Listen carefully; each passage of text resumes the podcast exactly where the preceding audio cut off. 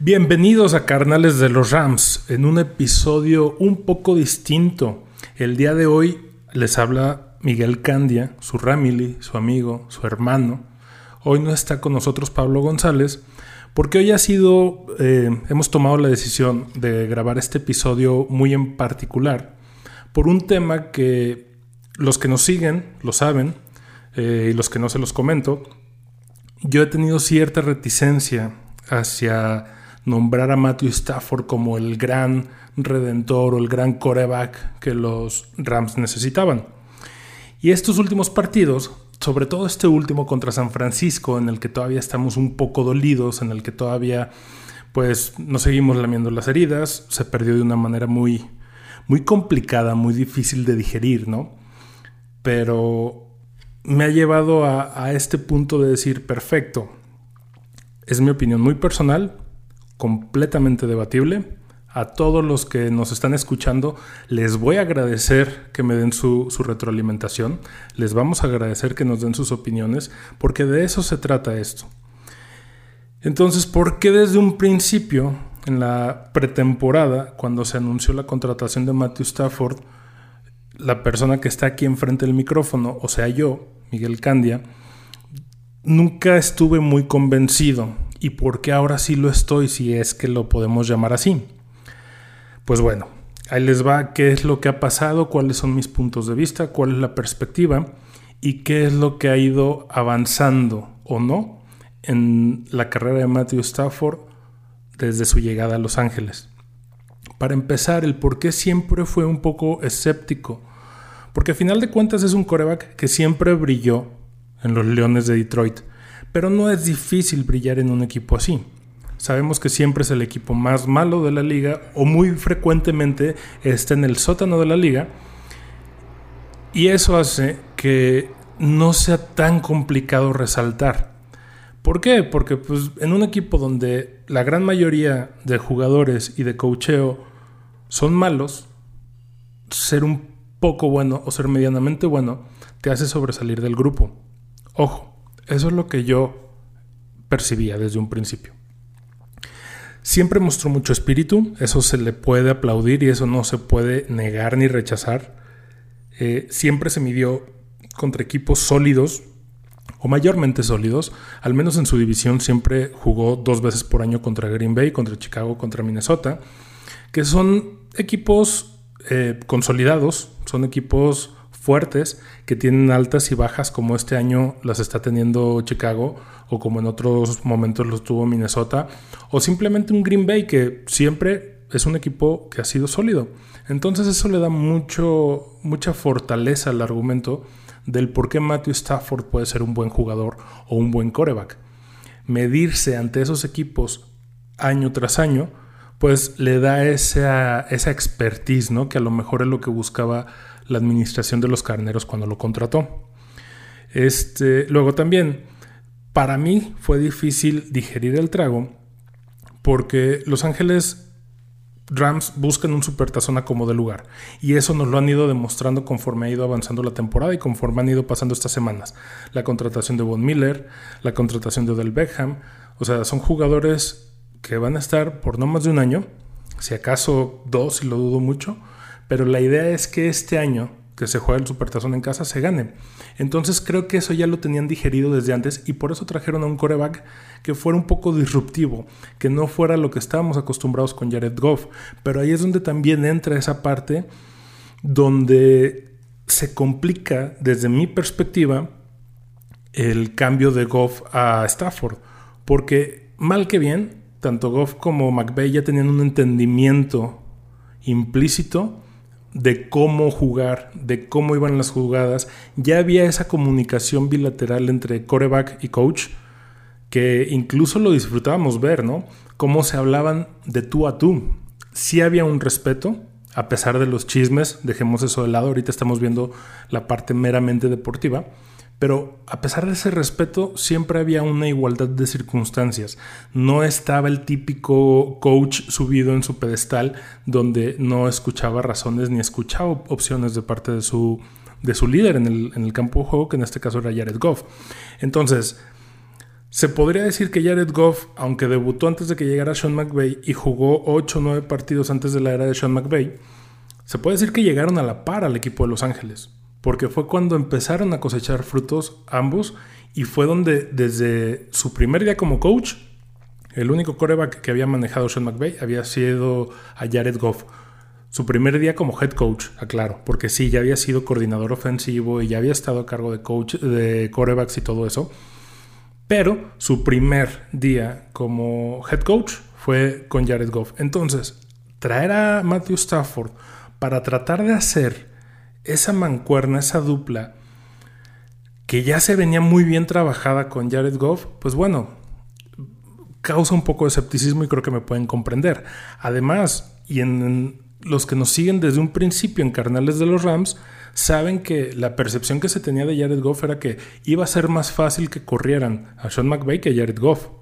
Porque Jared Goff era la cara del equipo, era la, eh, parte esta angelina de, de, los nuevos Rams, la nueva imagen, el, estilo surfo, el estilo este, chavito desmadroso pero aplicado. Algo así que pues lo ha venido a suplir Cooper Cup hasta cierto punto, quien curiosamente era su, amigo, ¿no? Este, entonces, volviendo a los temas que a mí me tenían muy, muy preocupado en ese, en ese punto. Matthew Stafford es un muy buen coreback, definitivamente, pero no es un coreback elite.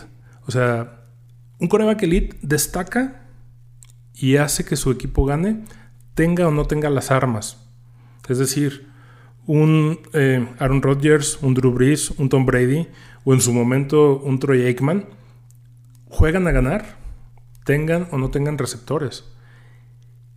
Y Matthew Stafford pues siempre le faltó equipo y por eso nunca dio esos resultados. Entonces eso me tenía un poquito frenado, ¿no? Y a eso súmale que se da esta contratación con un Matthew Stafford que si bien no es veterano, pero ya perdió su edad prime, por así decirlo pues complica la, idea de esta contratación, complica la lógica y el desarrollo detrás de esta contratación. Entonces, sí, había mucho escepticismo de, de parte de un servidor. Y curiosamente, al día de hoy, después de tres pérdidas muy marcadas, dos divisionales, una contra Arizona y otra contra San Francisco, y la otra contra unos titanes de Tennessee que si bien no tienen a Derrick Henry, han demostrado ser duros y serios contendientes y un equipo muy sólido, pues bueno, este ha cambiado mi percepción acerca de Matthew Stafford. No digo que sea el mejor quarterback del mundo, no digo que sea este ni siquiera contendiente a MVP, eso sí hay que tenerlo bien aterrizado, pero sí ha mostrado varias cosas, ¿no? Ha mostrado que tiene un liderazgo en la cancha y fuera de la cancha. Hubo una situación de estos días con lo de su esposa que aventó un pretzel, pero eso dejémoslo aparte. En realidad Matthew Stafford desde que llegó, llegó plantándose y ha sabido ser un líder de equipo. Ha tenido un entendimiento muy claro de su papel, que es, a final de cuentas, lo que se viene diciendo desde hace mucho tiempo. Los Rams al día de hoy están jugando para ganar un supertazón, pero con algo muy claro. Es esa frase, ese mantra que se ha vuelto muy, muy popular en, en Los Ángeles. We, not me. Es decir, nosotros, no solo yo. Y Matthew Stafford ha entendido muy bien ese papel. Hay que reconocérselo, hay que aplaudírselo. Ha sabido que él no llegó a ser la superestrella y el niño bonito que todo mundo va a ir a aplaudirle, sino él ha entendido que él solo es una pieza más del engranaje del equipo que al día de hoy está lleno de superestrellas, no podría serlo de todos modos aunque quisiera, pero sí está entendiendo que es vamos a formar parte de algo mayor. Está aprovechando y maximizando a sus compañeros, como lo está haciendo con Cooper Cup, que está rompiendo récords, que va este, a la delantera de, recepciones eh, en yardas por recepción y aparte en yardas después del contacto y demás. Entonces eso, Matthew Stafford lo ha sabido lo ha sabido dimensionar, lo ha sabido explotar, lo ha sabido aprovechar. Y eso le da un beneficio muy grande como coreback. saber cuáles son sus jugadores. La pérdida de Robert Woods también se dejó ver, pero sin embargo se ha sabido mantener a la altura de aprovechar los jugadores que sí hay. La salida de Sean Jackson también fue, queramos que no, nos guste o no, o estemos tranquilos con que se haya ido o no, también nos ha afectado, pero también ha servido para poder mediar y catalizar esas cosas para que el equipo se pueda encontrar sólido para, el, para lo que nos importa, que son los partidos de postemporada. Este, ha entendido y ha sabido estar a la altura del equipo de Los Ángeles. ¿Y a qué me refiero con esto? Los Ángeles, lo sabemos, es una ciudad capital del mundo que busca equipos ganadores. Siempre va a haber mercado para más equipos, para equipos mediocres, para equipos este, sin éxito y demás. Pero los Rams llegaron a, a, Los Ángeles con la premisa de ser el equipo ganador de la Liga de Fútbol Americano de Los Ángeles. Y eso implica también, en una ciudad tan importante como Los Ángeles, el glamour, la distinción, la disciplina y la entereza que implica formar parte del equipo de Los Ángeles. Entonces, eso es algo que sí ha, sí ha sabido Matthew Stafford adaptarse a y entender. Ya no es simplemente llegar y decir yo tengo los números, es yo tengo los números, pero aparte represento al equipo y eso implica representarlo dentro o fuera de la cancha, eso implica representarlo ganando, eso implica representarlo perdiendo, que también ha sido muy trascendente en estas tres derrotas que ya les mencionaba, que no ha sido un mal perdedor. Sí, se ha notado su desesperación, sí, se ha notado su, su falta de, pues, de alegría, ¿no? Sí, sí ha sido muy evidente. Pero por otro lado también hemos visto cómo desde el primer partido contra los Potros de Indianápolis, su aspecto ha sido diferente, su imagen proyectada ha sido diferente. Él mismo lo ha dicho, volver a jugar fútbol ha sido divertido en un equipo como Los Ángeles. Eso, eso es lo que yo digo y eso es lo que yo siento que le ha dado ese cierre al poder decir que Matthew Stafford sí puede ser un buen fit para el equipo. Claro, también tengamos claro que es un coreback que no puede durar más de dos años. O sea, no es un Tom Brady, y hay que decirlo con todas sus palabras. No va a perdurar tanto tiempo. Ya perdió la época de su prime, pero aún así sigue siendo lo suficientemente bueno para poder ser titular en un equipo contendiente por el Supertazón. Al menos para playoffs también aterricemos un poquito eso. Este, y el ajuste actual que está teniendo ante estas derrotas lo vamos a ver en, en el siguiente partido, precisamente contra Green Bay. Contra un Aaron Rodgers que puede venir de COVID, puede venir de una pretemporada de berrinches, puede venir de, este, de que todos sus jugadores estén lesionados y sigue siendo un maestro en la cancha y sigue ganando partidos y aparte lo sabe. Entonces, es muy probable que este partido contra Green Bay, después de los ajustes de la semana de bye, pueda servir para tener ese, ese Matthew Stafford que tanta falta nos puede hacer, ¿no? Y no tanto Matthew Stafford per se, sino ese coreback, ese líder que tanta falta le ha hecho al equipo y que puede hacer la diferencia entre llegar al supertazón y ganar el supertazón. Pero eso vamos esperando a ver cómo se siguen dando las cosas. A final de cuentas entendamos una cosa, el equipo vive aquí y vive ahora. O sea, Sean McVay, Les Need y el mismo Stan Kroenke no se están preocupando por hacer una dinastía. Se están preocupando por ganar el Super Bowl de este año. Lo han demostrado con las contrataciones, lo han demostrado con el enfoque de juego, lo han demostrado con el enfoque del equipo y lo han demostrado con la necesidad que hay de ganar lo suficiente para, poder desquitar el estadio. ¿Y qué mejor forma de desquitarlo que teniendo un, super, un supertazón en casa? Entonces, a pesar de que Matthew Stafford no es un coreback elite, para mi entender, para mi sentir, tiene la posibilidad de ser un coreback top tier, estar en el top de los corebacks actuales, más no ser el mejor, definitivamente. Dudo y yo descarto por completo la posibilidad de que esté luchando por el MVP de este año. Se lo daría antes a Cooper Cup, antes que a él.